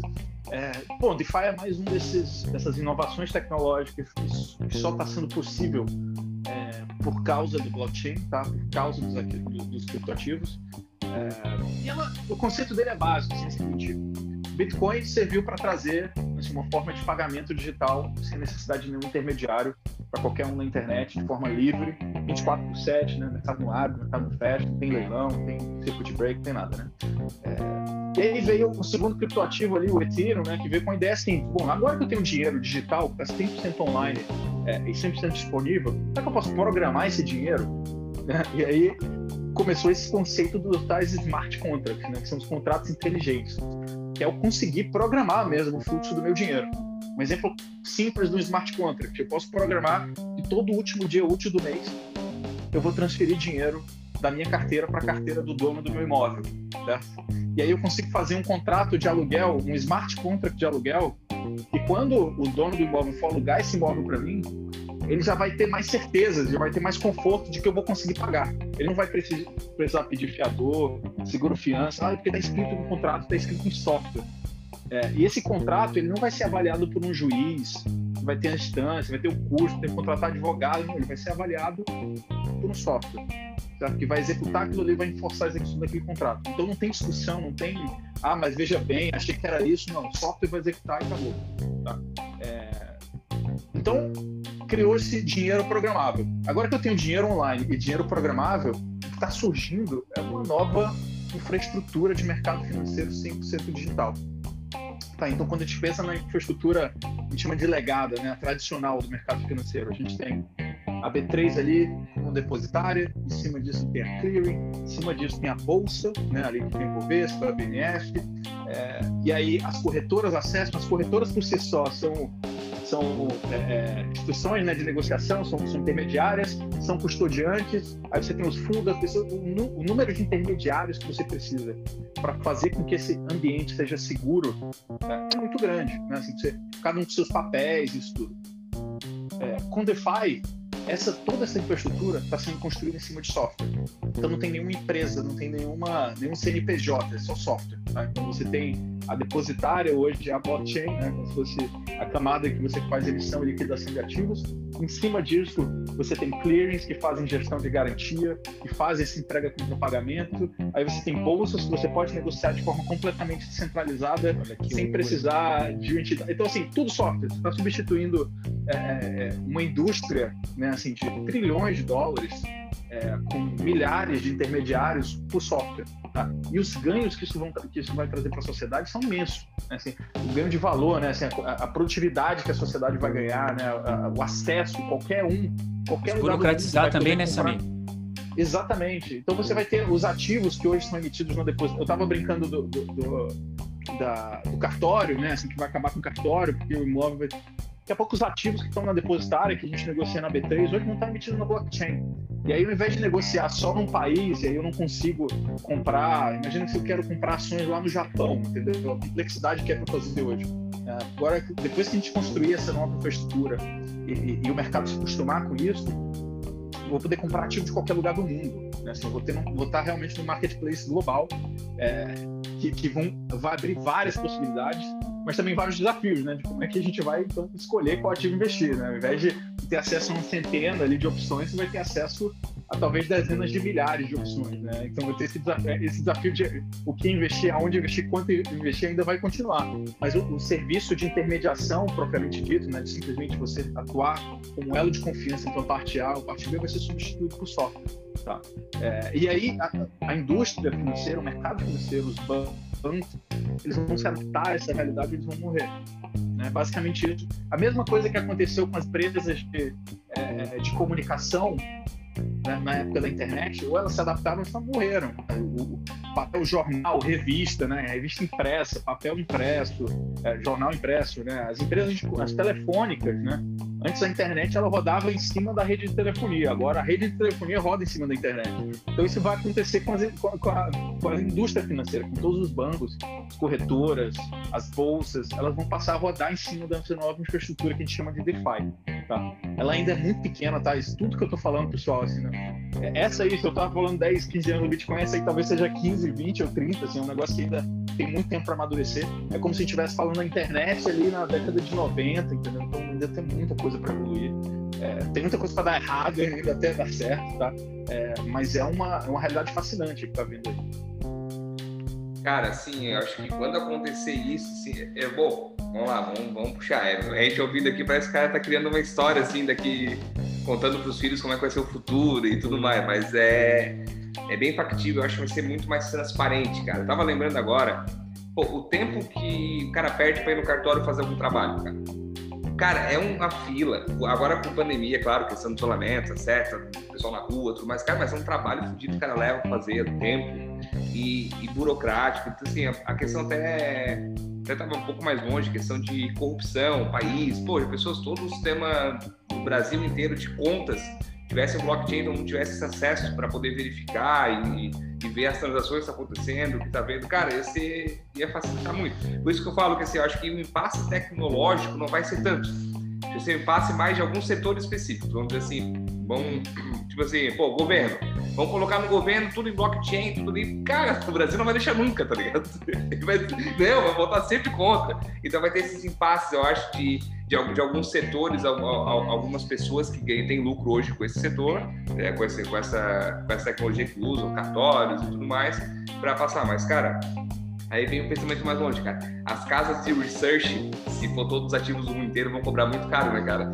Porque, olha, analisar 52 mil empresas no mundo inteiro, olha, eles vão ter ô, trabalho Júnior, pra Ô, Júnior, mas sabe que eu penso, eu penso um pouco diferente nesse sentido de que ah, os, ah, ah, governo vai, vai, vai criar dificuldade Cara, olha só a dificuldade que os bancos hoje, né, o sistema financeiro mundial coloca para a implementação do, das criptomoedas. E elas estão entrando, cara. É, é, tipo assim, ó, tá sendo goela abaixo, né? Devido a, a, a, a, própria a, a, a pandemia ajudou a acelerar muito mais esse processo. E pode ter certeza que outras coisas vão acontecer no futuro que vão fazer o pessoal olhar assim, poxa, isso aqui não funciona mais. Aquilo ali, quem sabe, pode ser uma tentativa de a gente resolver esse problema. Então, pode ser, a, a gente está falando de coisas aqui e quem sabe até até o que o, o Samir falou olha eu achava que, que levaria é, 20, 30 mas agora acho que pode levar 15 pode ser que leve até menos tempo né Samir com a velocidade que as coisas estão acontecendo né eu acho que, a, acho que a pandemia, assim, tirando a parte ruim, que a parte morte tudo mais, pô, a gente bateu recorde agora, 250 mil ontem, deu 250.079 mortes no Brasil, é um número exorbitantes. Aqui em Santa Catarina o pessoal tá bem restrito, que tá, tá até cometeu um novo lockdown, que tá bem feio, mas se a pandemia eu acho que hum, chutando, tá uns 5 anos de tecnologia nossa, assim, pô, antigamente falava via Zoom, cara, pô, ninguém fala Cara, hoje eu, hoje eu, hoje assim, sair para reunião física, saio, pô, tem meus clientes que vou lá, visito certinho, dentro das medidas certinhas de, de sanitária, tal, máscara. Mas, cara, falou Zoom hoje, não pode ser via Zoom hoje, amanhã assim, ah, vou marcar reunião via Zoom. Eu tenho cliente hoje que eu nunca vi pessoalmente. Então, não adiantou, então, assim, como o Gia falou, claro, vai chegar um momento que a popularidade, eu acho que vai fazer essa, essa entrada. Enquanto, é, enquanto não é popular, pode ser que o Elon Musk, essa compra dele de 1,5 bi, foi para deixar popular mesmo. Pô, tá no Twitch, todo mundo tweetando, retweetando, e foi, foi crescendo essa ideia. Mas só um pouquinho. questão de governo, se a gente for ver, pô, ano passado, tanto de coisa que foi digitalizado por parte do governo e tal, Exatamente. era um negócio que a gente nunca ia imaginar que o Brasil ia andar tão rápido nesse sentido, né? E foi uma necessidade Exatamente. que acabou trazendo essa, esse avanço. Hoje a gente faz muita coisa, sei lá, tira uma carteira do motorista digitalmente ali e, o, e não tem mais como Exatamente. voltar atrás. E quando, e quando, e quando a alternativa é muito mais eficiente, cara, você tem poucos elementos para não adotar. Tá? Então vamos pensar no Zoom, por exemplo. É, antes da pandemia a gente podia usar Ele já estava disponível. Todo mundo podia fazer. Ninguém usava porque não tinha o hábito, né? Você não tinha. Não, não via o valor, né? Você não tem, que comprar presencialmente. Antes da pandemia, eu moro no Rio, né? Eu ia para São Paulo, às vezes eu ia duas vezes por semana, às vezes três vezes por semana para São Paulo, fazer bate-volta. Extremamente cansativo, acabava com o meu dia Hoje é muito mais eficiente eu estar no Zoom, porque eu falo com qualquer pessoa em qualquer lugar do mundo. Né? Se hoje, às vezes, eu tenho, às vezes eu encontro alguém da, da, Nova Zelândia, dos Estados Unidos e de São Paulo, e aí eu não preciso pegar um avião. É muito mais eficiente. Então, agora que a sociedade está acostumada com isso, a gente não vai conseguir viver, viver sem isso. Quando a, quando a pandemia acabar, né, a gente finalmente puder voltar a viajar, né, poder encontrar, voltar a encontrar as pessoas pessoalmente, provavelmente eu não vou a São Paulo duas, três vezes por semana, né? Assim, eu vou, vou algumas vezes quando for necessário, assim, quando for indispensável, quando, quando essa relação pessoal for indispensável, mas a gente não vai precisar viajar tanto. Então, olha, olha a eficiência que a sociedade ganhou. por viajamento. Né? Então, olha, olha o tanto que a gente está até, até consumindo menos, gastando menos, né? poluindo menos o meio ambiente. Né? Então, é, é um ganho de eficiência muito grande. É, e cripto vai trazer esse mesmo ganho de eficiência, vai ficar difícil não adotar, entendeu? vai ficar difícil ficar de fora. É igual a internet, assim, no começo da internet tinha muita dificuldade para as pessoas adotarem, para as grandes empresas adotarem, para as grandes empresas criarem seus portais, né, criarem seus sites e tal.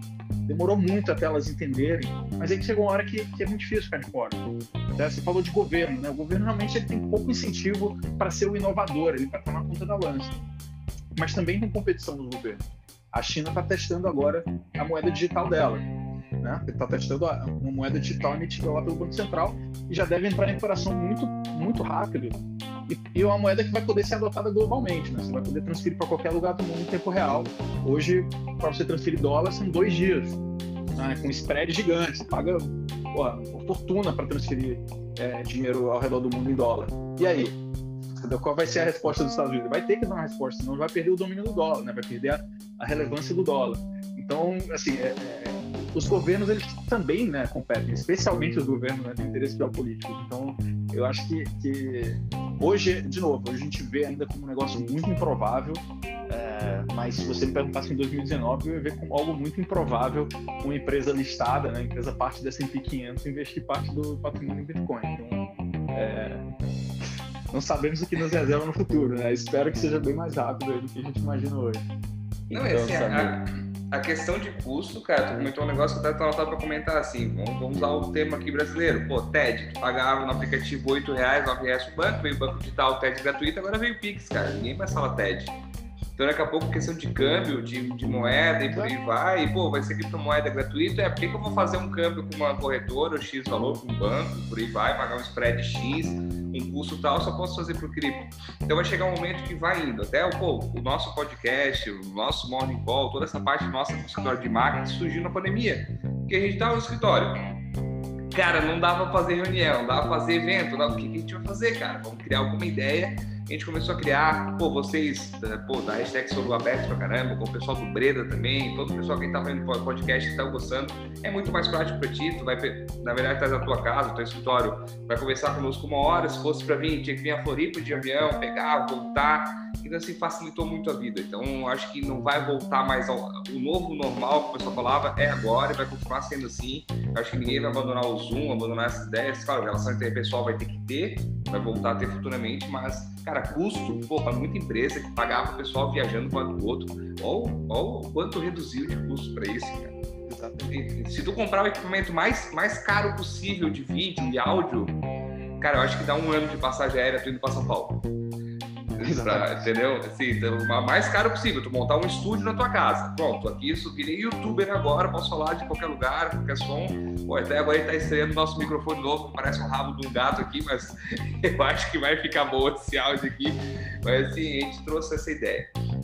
Ô Samir, puxando um pouquinho para a parte que, falando em números aí, hoje Cara, eu vi esse relatório faz algumas horas. Tava caindo aqui todos os fundos um pouquinho hoje, dois e pouco, cinco e pouco, depende do percentual que tinha da, da, das, das moedas. Chegou a hora de a gente vender nosso peixe, né? Vamos é... falar sobre os fundos aí, né?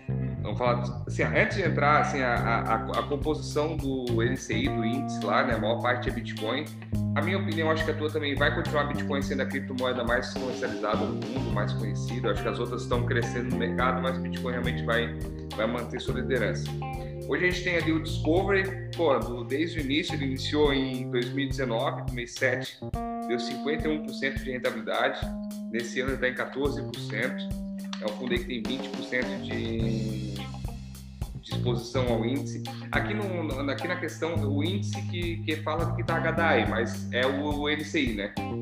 É o NCI. Não é, não é mais HDI. É, já. Isso. E essa gestão de caixa aí, é 20%, por exemplo, o fundo de entrada ali é 20% de exposição. Essa gestão de caixa é feita diariamente, ele vai rebalanceando, vai, é, pô, ficou mais caro, a gente diminui a exposição, já coloca para o caixa, é isso aí. Exatamente, essa operação é diária. Né? Esse, e, e a cotização é feita diariamente.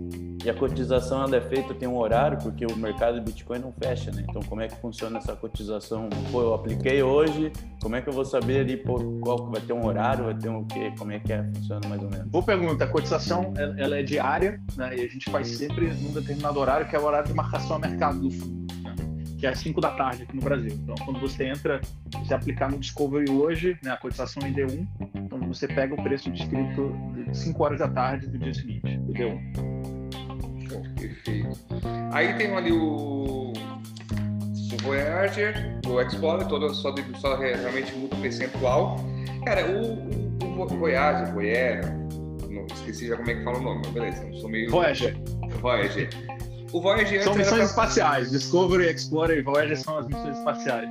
Ah, beleza. Fechou. Isso eu sabia. o Voyager, Voyager é a missão, missão espacial que está mais longe hoje. Ela saiu do, do, do, sistema solar recentemente. Então, ela foi lançada na década de 80, se não me engano. E já está bem longe lá. Então, são, são os nossos foguetes aí. É, não é só o Elon Musk que dá umas viajadas aí meio longe. Vocês yeah. também são. Cara, uma perguntinha aqui. O, o, o Explorer, ele era antes para profissional, mas ele mudou para qualificado já, né? Ou continua sendo profissional? Não, não o Explorer ele sempre foi um produto para investidor qualificado. Qualificado? Só que ele, isso, só que ele é um produto que ele investe até 40% é, no índice e 60% em título público. Desculpa, São três. Não é, desculpa, não é, não é Explorer. Era o Voyager é, ali. Era esse. O Voyager ele, ele é um fundo para investidor profissional. Engraçado, a plataforma nossa está qualificado agora. Acabei de ver ontem até. O Voyager? Uhum. Cara, até vou dar uma confirmada depois tá disso. Errado. Nós temos, nós temos é, é, na plataforma da XP nós temos quatro fundos, né? o Discovery, o Explorer e o Voyager. Esses fundos eles dão exposição ao índice em, diferentes porcentagens, né? de acordo com o público-alvo, são as, os limites de exposição exterior ali, definidos pela própria CVM. Tá? Então, o Discovery é o fundo de entrada, é, investe 20% em cripto, 80% em caixa, investimento mínimo de, de 500 reais. Aí a gente tem o Explorer, que é o produto que investe 40% é, em criptoativos e 60% em título público. Esse é para investidor qualificado. E tem o Voyager, que é para investidor profissional, que ele investe 100% é, no índice de criptoativos. E aí a gente tem um quarto fundo, que é o fundo Bitcoin, certo? Que é o Bitcoin Full 100, que esse, ele investe 100% em Bitcoin, especificamente, e esse fundo é para investidor qualificado. Então, essa é a diferença dos fundos 100%. A gente tem um fundo que investe 100% é, em cripto, né, em Bitcoin especificamente, para investidor qualificado, e um fundo que investe 100% para investidor profissional. E por que, que o Bitcoin pode ser 100% de exposição para qualificado e o Voyager não consegue? Essa é uma boa pergunta. Então, esse, esse faz parte da nossa, enfim, da nossa estratégia, da nossa tentativa aqui de desenvolver mercado, tá? Junto com a CVM. É, essa, esse fundo, ele faz um investimento no exterior, tá? Só que ele faz através, é, ele faz um investimento direto através de plataformas reguladas nos Estados Unidos. Então, o fundo brasileiro compra o Bitcoin em ambientes regulados nos Estados Unidos e armazena no custodiante dos Estados Unidos, que é a Fidelity, que é um dos maiores custodiantes do mundo, né? Ele tem trilhões ali é, sob custódia. Então ele é um fundo local que investe em cripto num ambiente regulado. Os outros fundos são fundos que investem no nosso fundo offshore. E aí, por causa dessa diferenciação, eles têm é, é, diferença de classificação de investidor. Então, o nosso fundo offshore, que é o fundo de fato que investe no, no, na carteira do índice, né, no NCI, que é, que é um ETF, que é listado na Bolsa de Bermuda, esse fundo é, ele está sujeito a limitações de exposição aqui no Brasil. Perfeito. É... Agora, pode falar aí, Ever. Eu tenho uma pergunta aqui que até no começo você, você comentou que não tem como a gente fazer evaluation e tal de de criptoativos, né? E foi um negócio que vem crescendo muito é o value investing, né? Então, acho que pô, quando a gente fala em ações, a gente fala, pô, você tem que olhar os, os dados da empresa, você tem que ver se a empresa vai crescer, vai ser lucrativa. Agora, com cripto, é, como que a gente pode, sei lá, ter uma noção, pô, tá caro, tá barato, talvez não exista caro ou barato, mas assim, é, pô, do mesmo jeito que o índice faz, que vocês fazem um rebalanceamento de caixa dentro do fundo, que o índice faz um ranking ali de, de mais líquidos, mais maiores, etc. Como que seria uma análise de criptoativos para a gente saber se o valor dele condiz com a realidade ou não? Caramba, essa é uma pergunta muito boa, tá? Eu acho que, que tem, dois, tem dois tipos ali, assim como a gente tem com os ativos tradicionais, tá? é, tem alguns criptoativos que eles têm um comportamento muito parecido com o de commodity, tá? E é o caso do Bitcoin e do Ethereum, né, que são os dois maiores. É, então, o Bitcoin é uma commodity digital, né? Assim, o ouro digital, o ouro é uma commodity física e o Bitcoin é uma commodity digital, tá? Então, como é que você avalia o valor de uma commodity? Oferta e demanda, certo? É dinâmica de oferta e demanda, tá? A oferta está alta, a demanda está alta, a oferta tende a crescer ou tende a diminuir. É basicamente essa função. É, no, no caso de, de, de, ouro, de minério de ferro, você precisa analisar o produtor, né, assim, atividade de mineração, produção de novos insumos, né, de novas commodities, e a demanda de consumo, né, assim, quanto, quanto você tem é, de demanda comprando né, aquele, aquele negócio, e esse balance aí vai gerar a curva que vai fazer que você consiga precificar.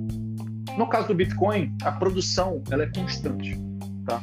E, e ela, ela, ela, desculpa, ela é, ela é previsível, tá?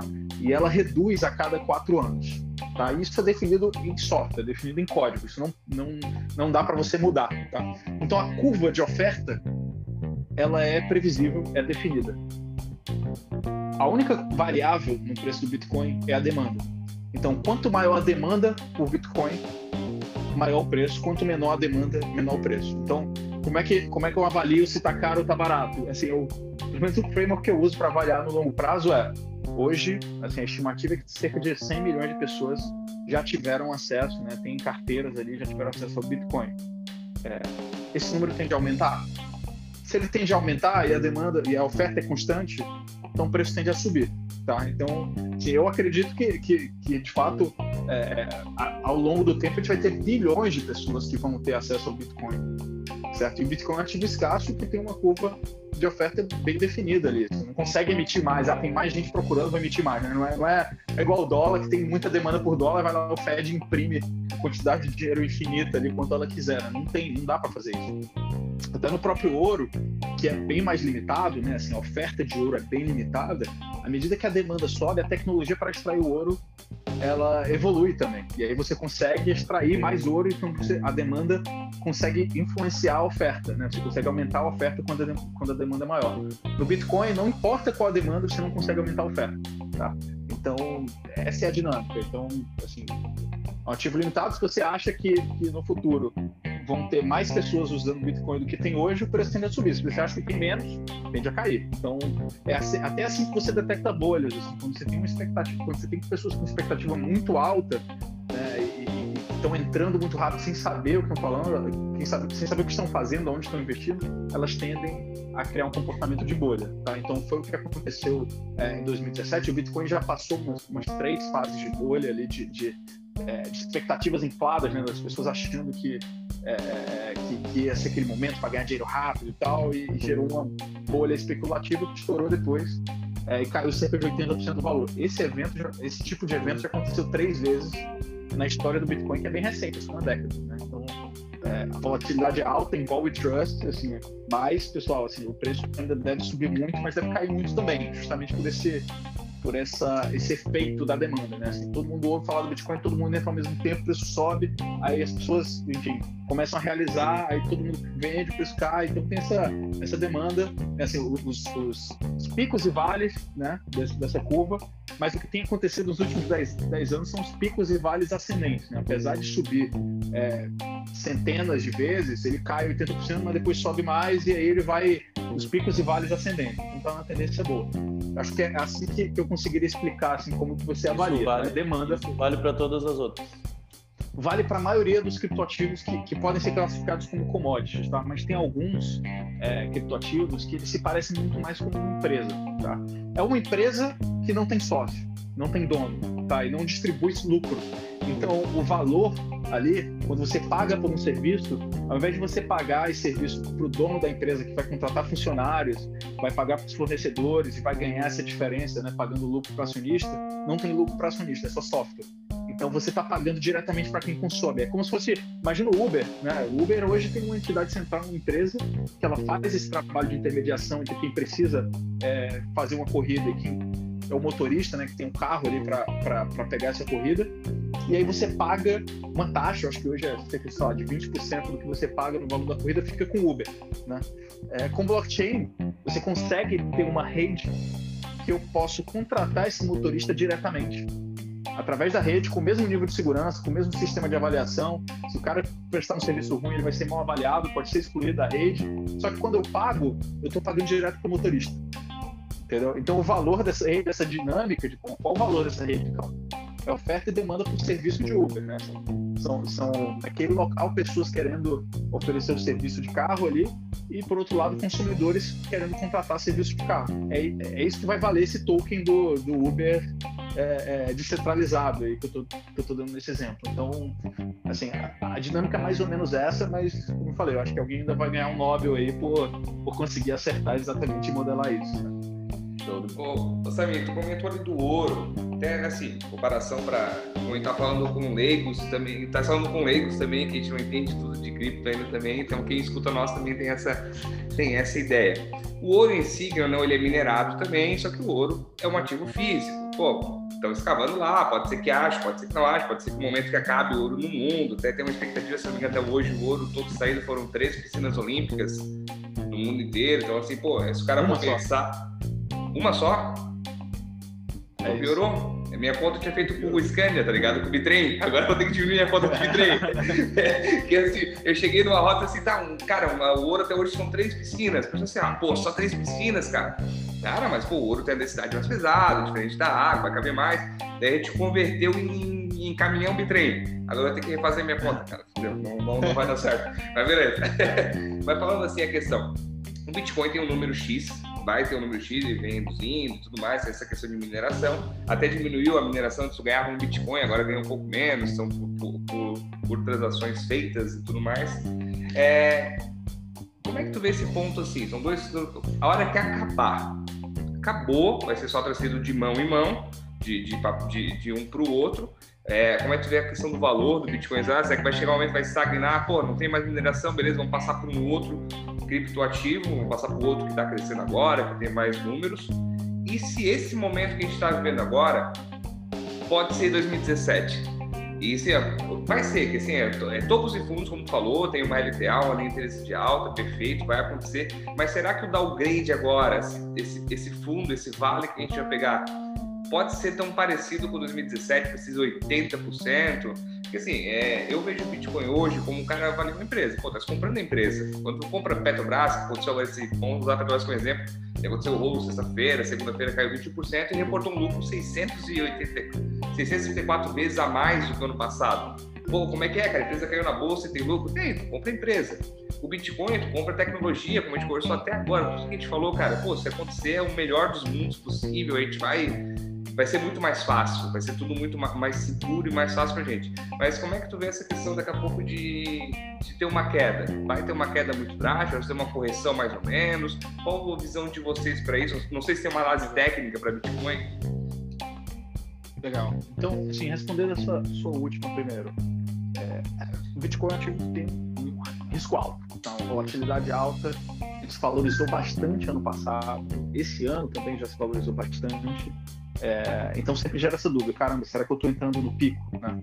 E eu acho que, que é importante destacar o seguinte: essa tecnologia está só no começo. Tá? Então, à medida que essa tecnologia evolui, é natural que o valor dela, o valor médio dela ao longo do tempo, vá se apreciando.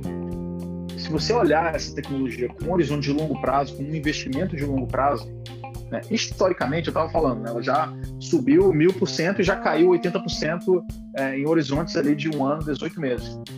Mas na janela acima de três anos, quem investiu em Bitcoin em janela de acima de três anos nos últimos 10 anos não perdeu dinheiro.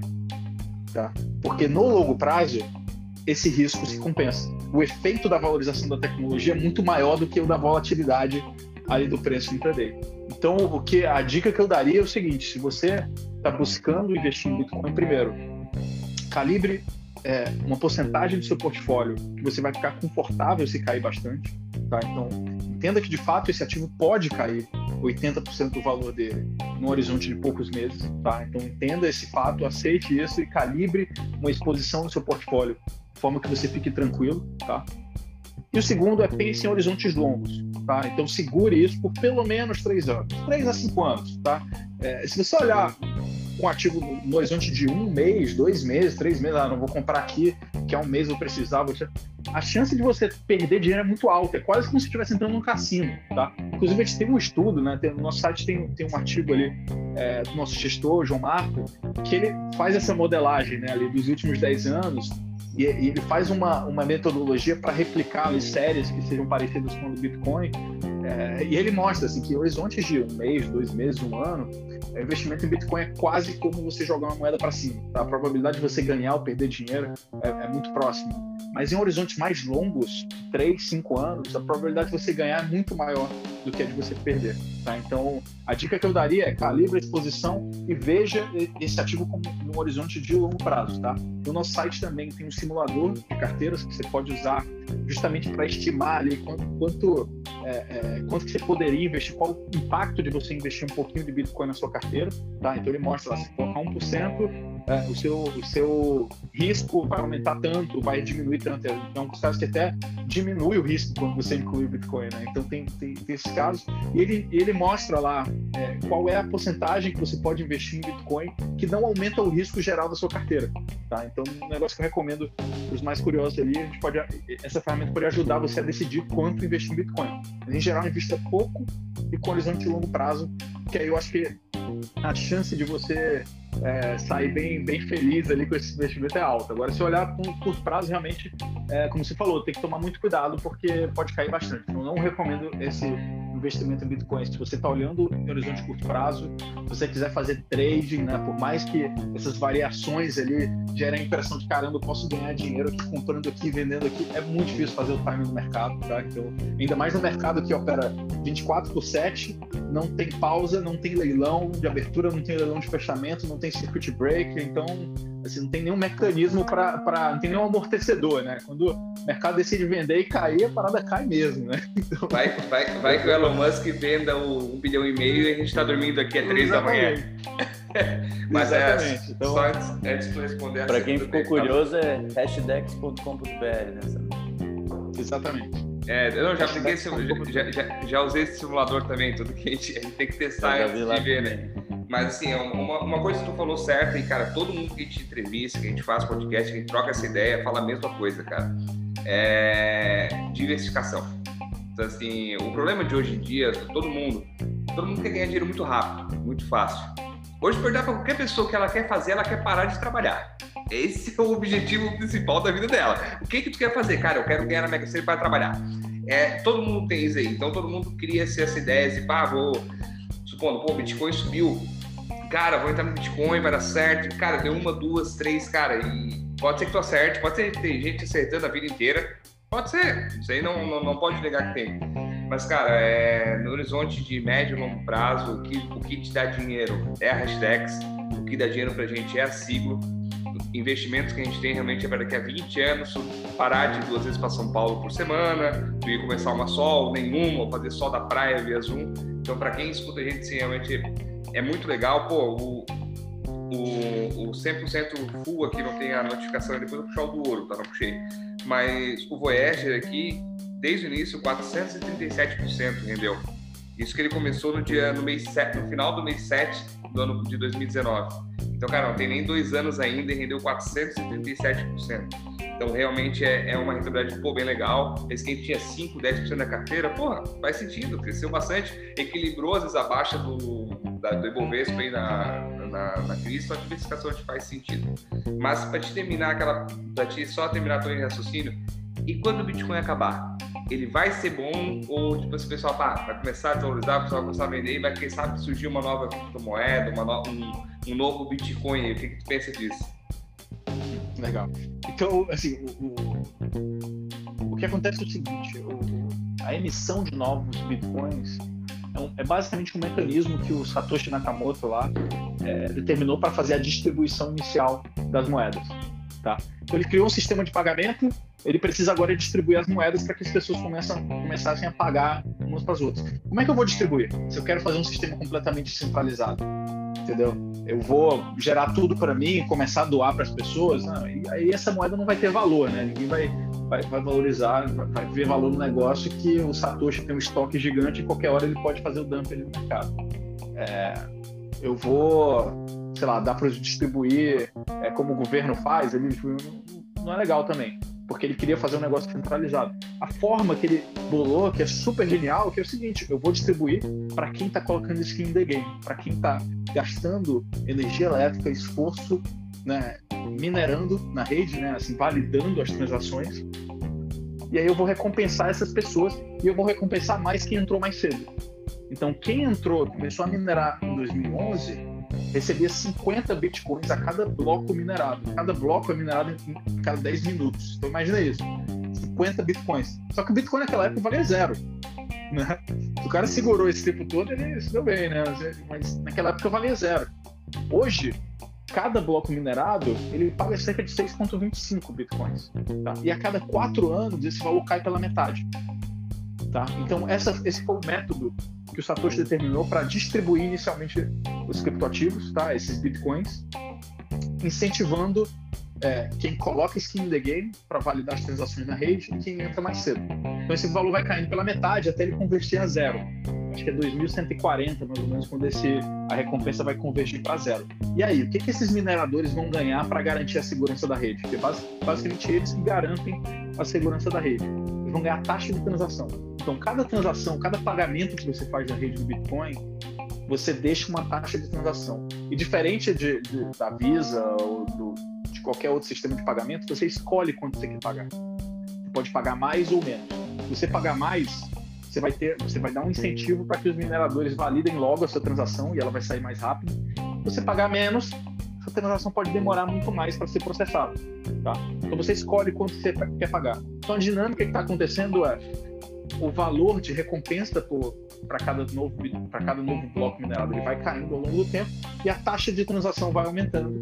Até que lá em 2140 quando não tiver mais emissão de nenhum novo Bitcoin esses mineradores vão ser recompensados puramente por taxa de transação. Então a rede vai continuar funcionando a rede vai continuar sendo super segura tá? É, até lá espero né que, que, que, que, ele já tenha se consolidado ali como uma reserva de valor e já seja tão talvez tão entediante quanto o ouro é hoje né? Um negócio todo mundo está acostumado já, chato e tal, é, mas que tem muito valor. É, então, eu, assim, a rede não vai acabar quando acabar a emissão de novos ativos, ela vai continuar funcionando e essa é a beleza do, do desse desenho aí que o Satoshi muito fez, tá?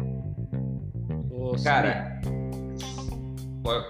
só antes de falar assim, do que ele falou do Satoshi para não perder. Esse cara é um gênio, cara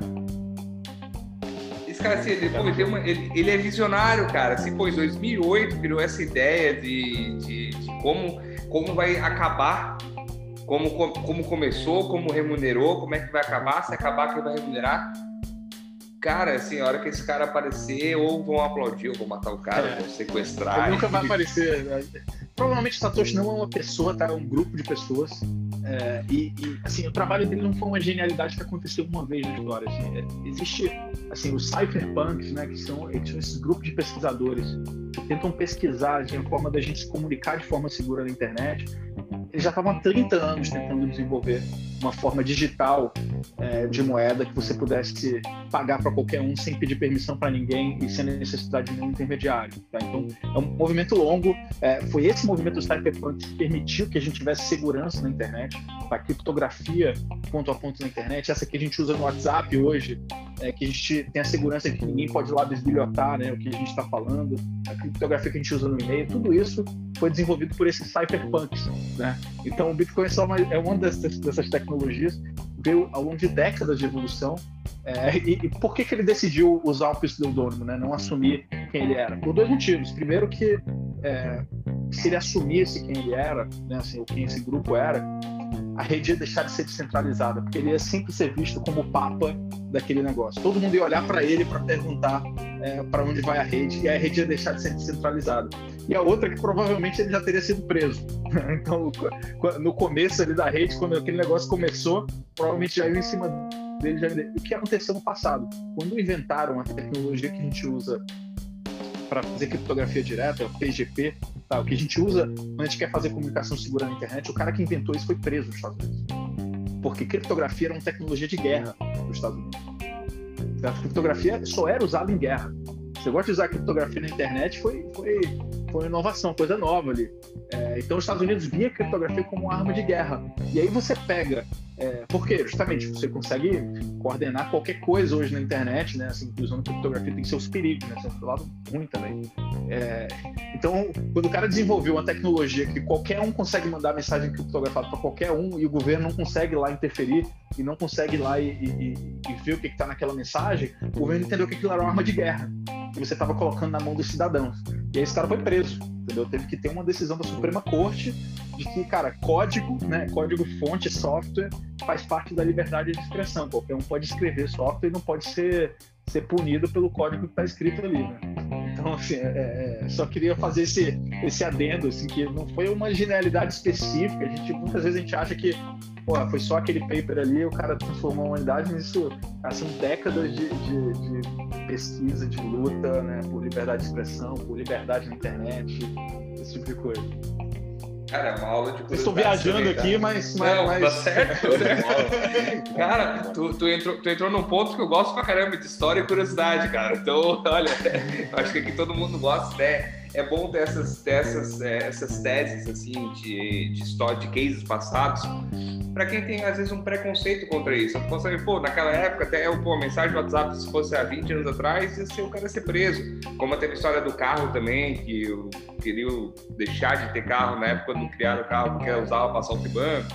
Então por aí vai essas, esses cases de coisa. Jean, interrompi aquela hora para não perderem de raciocínio, mas toca a pergunta aí. Não, a pergunta que eu ia fazer para ti, Samir, até a, a, tua camiseta, a tua camiseta, ela me, me deu um insight aqui de uma, de uma matéria que eu vi essa semana. É, é, assim, a gente vemos um movimento bem importante aí, né, de, de, empresas globais dando declarações de que vão passar a utilizar Bitcoin, né? A gente está falando agora da Tesla, a gente teve a PayPal, né, que se eu não me engano foi a pioneira em aceitar transações em Bitcoin. A Mastercard agora também parece que vai aceitar também. Mas esses dias aí ninguém mais, ninguém menos aí do que Nassim Taleb, né? Para quem nos ouve aqui, ele, é, ele é autor, é um estatístico, um filósofo, também trader e, e, e, sem dúvida uma das pessoas mais respeitadas no mundo, não só na parte de investimentos, mas também em outras áreas. Então ele veio esses dias deu uma, uma tweetada, né, dizendo que ele estaria vendendo todos os seus bitcoins e, ele que era um grande entusiasta, né, de, de Bitcoin, ele disse que uma moeda ela não pode ter mais volatilidade do que aquilo que você está comprando com ela. Né? Então eu queria saber de ti eh, sobre essa declaração que ele deu que eu achei bem interessante. É até é, por isso que eu falei da tua camiseta, né? Pô, legal. Pô, pergunta muito boa também. É, acho que tem, tem duas respostas assim, que eu queria dar. Primeiro, é, e eu vou explicar por quê. Assim, primeiro, Bitcoin não é uma moeda, tá? E como uma moeda, ela é muito ruim. Tá? Então esse é o primeiro ponto que é importante a gente deixar claro. Moeda, assim, ela, ela tem a função né, de, de, ser reserva de valor, como o Bitcoin se propõe, mas também tem que ser o um meio de troca e unidade de conta. O Bitcoin como meio de troca não é a melhor alternativa, tá? principalmente para valores pequenos, porque é, é, o custo de transação é alto. Tá? Assim, para você colocar, você não consegue pagar um cafezinho no Bitcoin, talvez você vai pagar mais é, de taxa de transação do que o valor do café. Tá? Se todo mundo fazer isso ao mesmo tempo, a rede congestiona e fica caro transacionar. Então ele não é uma boa, é, um bom meio de troca e ele não é uma boa unidade de conta justamente por isso, porque a volatilidade dele é maior do que as coisas que você está buscando comprar. É, só que assim tem um outro aspecto, ele é uma excelente reserva de valor, tá? Ele é uma reserva de valor nascente. Como eu estava falando no começo, é, ao longo do tempo, as, à medida que as gerações forem passando, as pessoas vão se acostumando mais com, com esse conceito do Bitcoin como uma reserva de valor e essa volatilidade tende a diminuir, como vem acontecendo. Tá? A volatilidade ainda é alta, mas ela é muito menor do que era cinco anos atrás, há sete anos atrás. Tá? Então, essa volatilidade vem reduzindo. Até que em determinado momento a volatilidade dela vai ser tão baixa como a do ouro, talvez. Tá? E aí, quando essa volatilidade for alta, o Bitcoin já vai estar consolidado com uma reserva de valor, aí a gente pode começar a pensar no Bitcoin como sendo uma moeda. Tá? Então esse, esse, é o primeiro ponto. Bitcoin não é uma moeda, tá? É, é, e, assim, ele está certo em falar que a volatilidade dele do Bitcoin é maior do que as coisas que ele vai comprar, então não é uma boa moeda. O que eu acho que ele está errado é que ele está olhando investimento em Bitcoin como se ele estivesse investindo em uma moeda. Ele não está investindo em moeda. Quando você está investindo em Bitcoin, você está investindo primeiro numa tecnologia disruptiva que tá, vai mudar a forma como a sociedade se relaciona com dinheiro, se relaciona com valor, armazena valor e registra é, é, transações na sua vida, né? Aquela história cartório, deixar de existir esse tipo de coisa. Tá? Então você está investindo numa tecnologia e você está investindo numa reserva de valor nascente. Tá? Que tem um potencial de longo prazo. Né? Não está consolidado, então ele tem esse upside. Tem muito risco, mas tem esse upside que ainda vai se transformar nisso. Então, você não está investindo numa moeda, você está investindo numa tecnologia nascente de alto risco que você tem que investir pouco porque tem muito risco. Né? Assim, ainda tem muita coisa para acontecer. É, e, e, a segunda, eu acho que ele, ele deveria ler um livro que, chamado Anti-Fragility, que por coincidência acho que foi ele mesmo que escreveu, né? Então, assim, Bitcoin é uma moeda antifrágil, né? Assim, ela tá 10 anos rodando, nunca foi hackeada, nunca foi fraudada. Casa de ferreiro espeto de pau, né? O... Exatamente. Então, essa é a minha recomendação para ele. Ele pode, podia dar uma revisada no não, e, não e, e, faz todo sentido isso aí, né? Porque, por exemplo, quando a gente vai no mercado comprar alguma coisa, a gente vai lá ver o preço na, na, na, na prateleira, ah, R$ 5,25. Não tem nada hoje assim, ah, isso custa 1,25 Bitcoin. Não tem, né? É, você está falando, é uma unidade de conta, né? Exatamente. E assim, é muito caro ter zero, tá? Você não pode ter todo o seu patrimônio nisso, você não pode ter 50%, não pode ter muito. Mas 1%, meio por cento, 5% do patrimônio como um ativo de risco com horizonte de longo prazo, é, o potencial né, é assimétrico. O risco, imagina o seguinte: você coloca 1% da sua carteira em Bitcoin. O pior que pode acontecer com a sua carteira? Esse ativo virar zero, né? Assim, de repente a sociedade não vai ver valor nenhum, será uma grande ilusão, o Bitcoin vale zero. Você perdeu 1% da sua carteira. Pô, é muito? É, né? Assim, pô, ninguém gosta de perder 1%, você não vai morrer, né? Assim, por outro lado, se esse negócio fizer sentido, assim, o valor que ele vai trazer para a sociedade é tão alto que esse 1% da sua carteira vai virar entre 10, 15, 20% da sua carteira ao longo do tempo. Né? Então, assim, esse, o potencial upside é muito maior do que o downside se você fizer um investimento pequeno, tá? Então, é por isso que eu tô falando que ele tem que ler o livro dele, porque, assim, se, é, vender, assim, vender grande parte do Bitcoin até entendo, que valorizou bastante, né? Ele tem que rebalancear a carteira dele. Mas se ele está com zero agora, o que eu diria é que é mais caro ter zero do que, do que ter 1%. Oh, tu comentou, Samir, sobre a questão de custo transacional. Existe algum valor determinado desse custo? Ou qual é o custo que tem para. Como é tudo questão de software, tudo questão de plataformas, questão de servidor? Hoje tem alguma coisa estipulada, mais ou menos, de custo de Bitcoin? O que, que ele é, quanto é que custa armazenar, armazenar o Bitcoin, questão de energia elétrica, questão de tudo isso. Existe alguma medida para isso? Tipo assim, ouro para minerar, beleza, é o custo da mineradora. Perfeito? O minerador vai lá, paga os caras, paga tudo aí para minerar o ouro. Ok, e o custo da, da, mineração do Bitcoin, o custo de uma transação de Bitcoin, se eu fosse pagar para ti agora, se eu ah, vou pagar um valor X em Bitcoin, tem, um, tem alguma métrica para isso ou é muito aleatório? Então, uma coisa é a mineração, outra coisa é a taxa de transação, tá? A, a mineração hoje em dia é, é, uma atividade profissional, tá? Então, os mineradores, de fato, eles têm fazendas ali, data centers gigantes, normalmente em lugares em que o custo de energia é muito baixo, é, é ou que eles têm custo, assim, lugares muito frios, em que o custo de resfriamento, tem, tem custo de resfriamento, né? Assim, é barato você, você resfriar, né? Tem, tem na Groenlândia, na Islândia, né? Tem, tem usinas ali é, de produção de Bitcoin, de mineração de Bitcoin. Então, custo é exclusivamente assim, uma atividade profissional que tem as empresas, como você falou, algumas até listadas em bolsa, buscando a forma mais barata, né, assim, de contratar energia barata, contratar energia renovável, né, que ele consegue adquirir de forma barata e operar com custo baixo para ele ter receita, tá? E a receita é aquela, são 6,25 bitcoins a cada bloco minerado, a cada 10 minutos. Então você faz a conta aí, tem, tem muita receita ali para pagar, tá? É, e, então, essa é a atividade de mineração, é uma indústria, tá? É, assim como a indústria de mineração de ouro é uma indústria, tá? A taxa de transferência, né, de transação é, em Bitcoin, ela, ela é variável, tá? Ela não tem um valor, não é tabelada, você define quanto que você quer pagar, como eu falei, só que ela é função da oferta e demanda. Se você pagar, é, se você botar uma taxa muito baixa, pode ser que demore muito, né? Assim, pode ser que demore dias para sua transação ser finalmente efetivada, porque o, o minerador, pensa no minerador ali, aquele cara que está recebendo as transações para validar. Qual transação ele vai escolher para validar? Vai escolher as que pagam mais. Então tem uma fila de transações para serem processadas ali. Ele vai pegar aquelas que, que, que, que, pagam mais, vai colocar dentro do bloco e vai minerar esse bloco. Tá? Então se a sua paga menos, você vai ficar lá atrás na fila e vai demorar para chegar lá. Então ela é simplesmente função do, de qual a pressa, né? de quão rápido você quer é, transacionar. A média, se você olhar hoje, né? eu estou olhando agora o valor, é, o valor médio da, dessa taxa de transação é 12 dólares, tá? Hoje, na rede do Bitcoin, tá? Então, caramba, 12 dólares, pô, realmente não dá para pagar um cafezinho. Mas pensa por outro lado, você consegue pegar uma barra de ouro, transferir para qualquer lugar do mundo na velocidade da luz, pagando 12 dólares. Tá? Então, assim, independente do valor, pode ser um cafezinho, pode ser um bilhão de dólares, vai custar 12 dólares. Já tem média aí. Então, é, é, assim, para valores altos, compensa muito. Quando eu preciso fazer uma transferência de valores altos, quando eu preciso comprar um imóvel, né? quando eu preciso transferir dinheiro para o exterior, fazer uma operação grande, é muito melhor pagar 12 dólares, imagina, de um milhão de dólares, né, do que eu pagar uma taxa variável, porque hoje a gente paga o spread lá para fazer câmbio, para pagar meio por cento, um por cento da transação para fazer um câmbio, entendeu? Então é, não, fora, fora o custo de, fora o custo de contrato, que hoje é 250 reais, 300 reais a média de custo de contrato de câmbio que faz. Exatamente. Então, se, então se bater, se tirar só a parte do contrato de câmbio em si, já bate isso. Botar o dólar, se botar 6 pila, pô, dá 72 reais. Então já, já é mais pensar barato. como reserva de valor, imagina. Transferência de reserva de valor. Se eu quero transferir uma barra de ouro aqui do Brasil, eu vou mandar lá para a Europa uma barra de ouro. Quanto que eu vou pagar de frete? Sim. Então, não, e, e, o risco, e o risco na fibra ótica e o risco, né, do meio do caminho.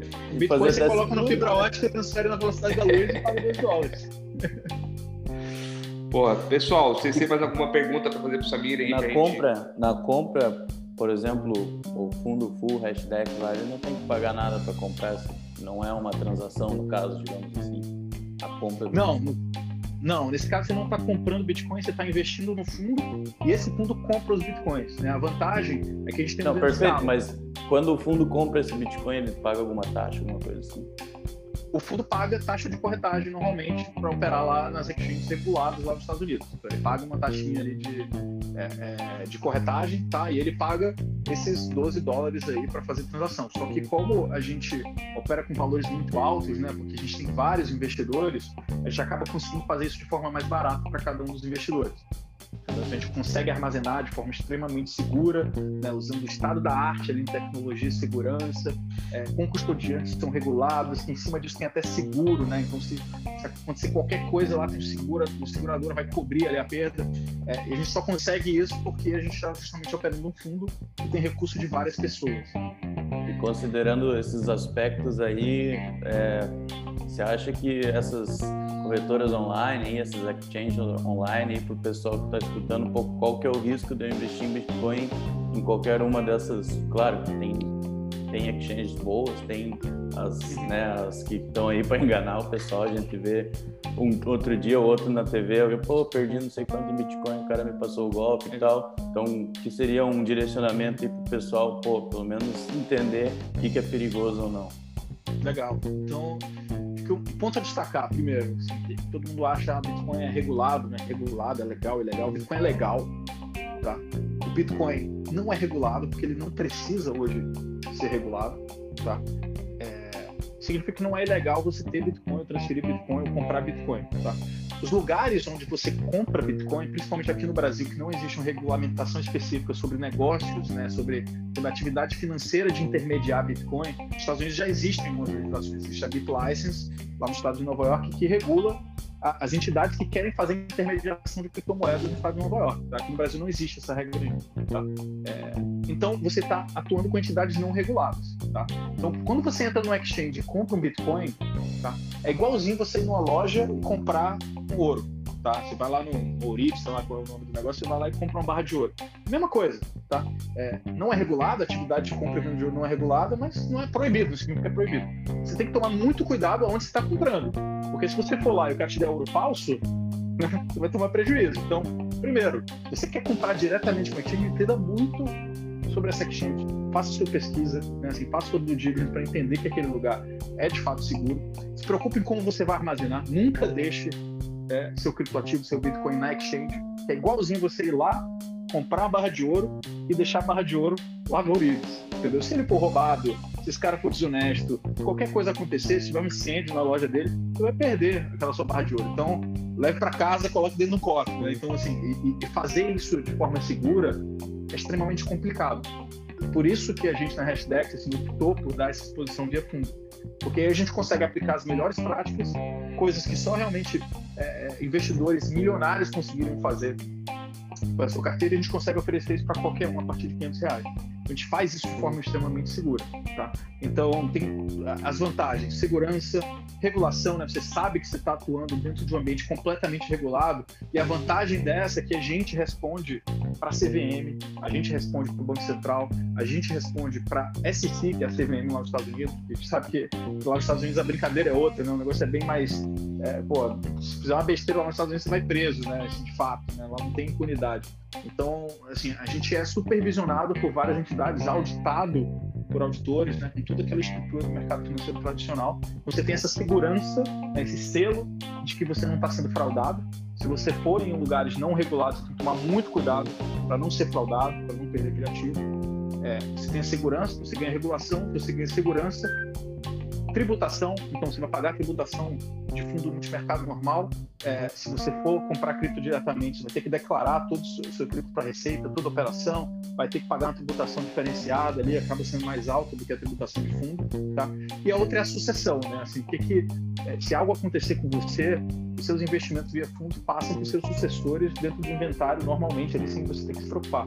Isso para um investimento que você quer segurar por longo prazo, como a gente recomenda, né? Você vai olhar de 5 anos, 10 anos, se alguma coisa acontecer com você, assim, isso vai para os seus herdeiros normalmente. Se você investir em Bitcoin e armazenar ele né, de forma segura, você precisa passar para os seus sucessores a instrução, o mapa da mina para recuperar esse Bitcoin. Entendeu? Senão ele pode ser perdido para sempre. Tá? Então, você tem que ter essa preocupação adicional. Então, assim, a gente falou, é simples, seguro regulado, investir via fundo, mas não tem nada errado de você comprar um Bitcoin no exchange desde que você entenda onde você está se metendo, entenda o que está fazendo e você confie, né, assim, faça a sua análise daquele lugar que você está comprando. Show de bola, cara. e, esse, e assim, isso eu já dizia, sempre que o mercado anda bem assim desse jeito, foi assim em 2019, está sendo assim agora, surgiu um monte de piramideiros, um monte de gente aplicando golpe do Bitcoin, oferecendo retornos ali. É, então já desconfio logo, ó, retorno garantido, vai ganhar 1% ao mês, 2% ao mês, 5% ao mês garantido, vai segurar esse ativo por um, dois anos, só te falo daqui a um. Desconfie, faça sua análise, pesquise. É, se você está fazendo gestão de dinheiro, procure se, se, se essa entidade está registrada na CVM como gestor de recursos. Então, essas preocupações que você tem que ter. Assim, quando a esmola é grande, sempre desconfia, então tome cuidado.